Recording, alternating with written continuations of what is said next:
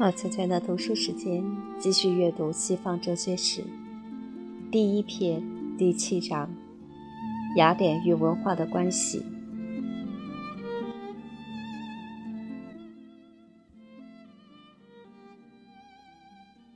雅典的伟大开始于两次波斯战争，公元前四九零年与公元前四八零年至公元前四七九年的时候，在那时以前。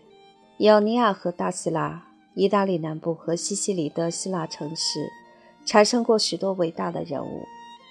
马拉松之役，公元前490年，雅典对波斯王大流士的胜利，以及在雅典领导之下的希腊联合舰队对于大流士之子兼继承人薛克修斯，公元前480年的胜利，为雅典树立了伟大的威信。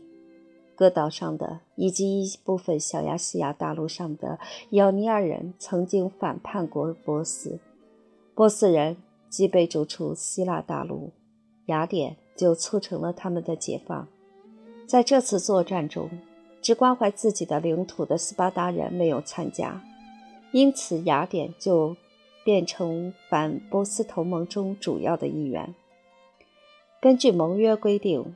任何成员国都有义务提供一定数量的船只或者带役金，大多数城邦都选择了后一种办法，这样雅典便取得了凌驾其他盟国的海上霸权，从而逐渐地把同盟转化成一个雅典帝国。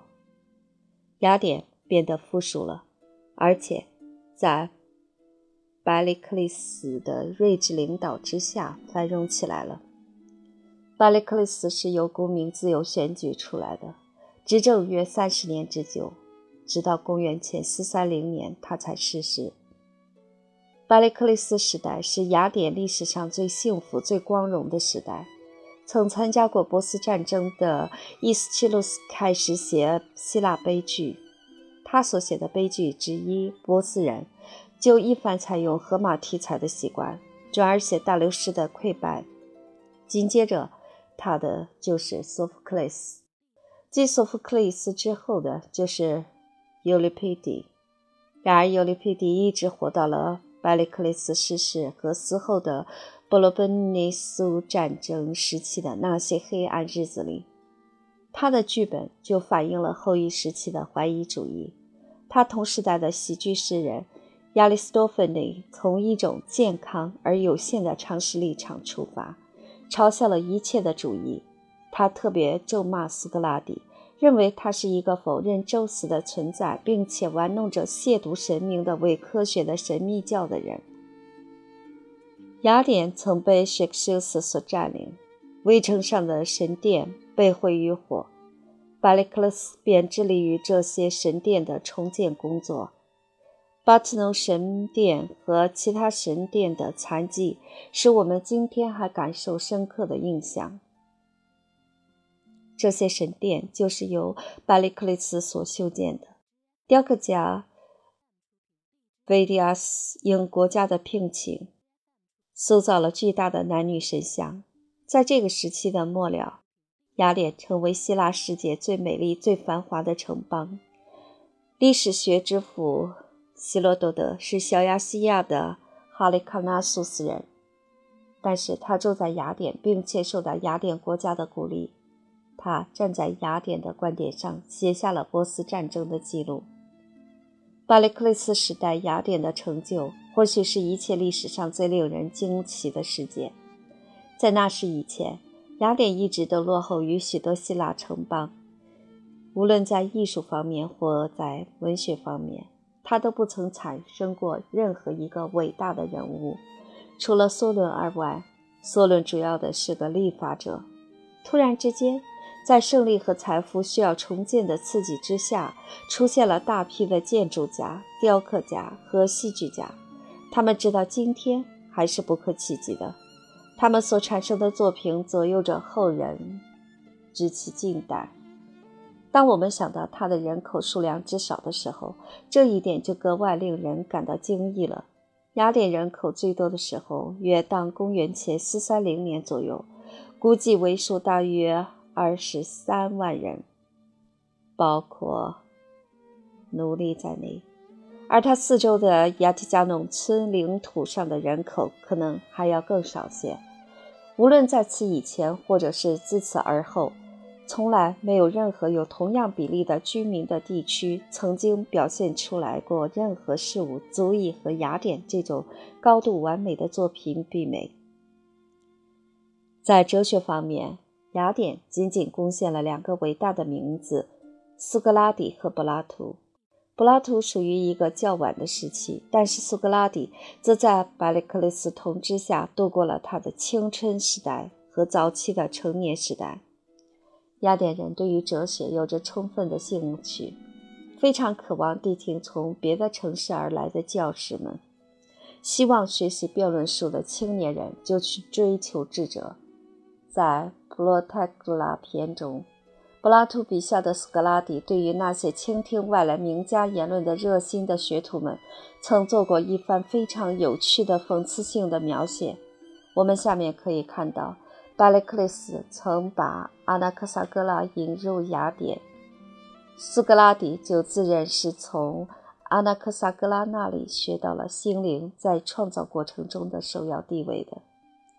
柏拉图假设他的对话大部分是发生在巴雷克利斯时代的。对话录表现了富人生活的忧郁景象。柏拉图出生于一个雅典的贵族家庭。他是在战争与民主还不曾摧毁上层阶级的财富与安逸之前的那个时代传统里面成长起来的。他的那些青年们无需工作，他们把大部分的闲暇都用于追求科学、数学和哲学。他们几乎都能背诵荷马，并且是评判职业诵诗者优劣的鉴赏家。盐液推理的方法刚被发现不久，并在整个知识领域对于各种或真或假的新理论起了刺激作用。在那个时代，正像在为数很少的其他时代里一样，人们可能既有才智而又有幸福，而且还是通过才智而得到幸福的。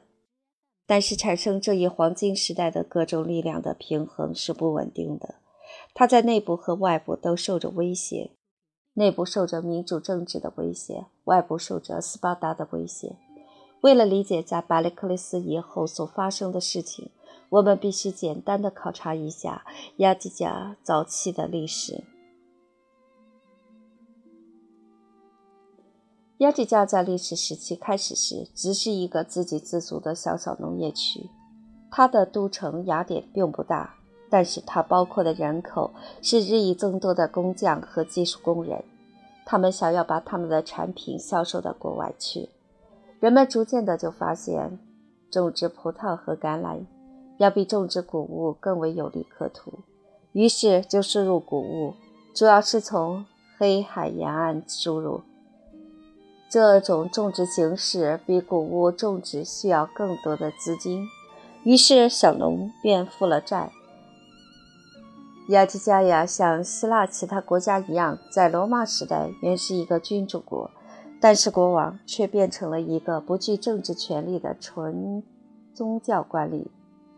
政府落到贵族的手里，贵族们既压迫乡村的农民，也压迫城市里的工匠。早在六世纪时，梭伦就按照民主的方向实行了一种妥协。他的许多成就一直保存到后来，比西斯垂塔斯及其后嗣们的建筑政治时期。在这个时期结束的时候，作为建筑政治对头的贵族们已经能够支持民主政治了。民主的过程就使得贵族掌握了权力，正如19世纪的英国那样，直到百里克利斯倒台时为止。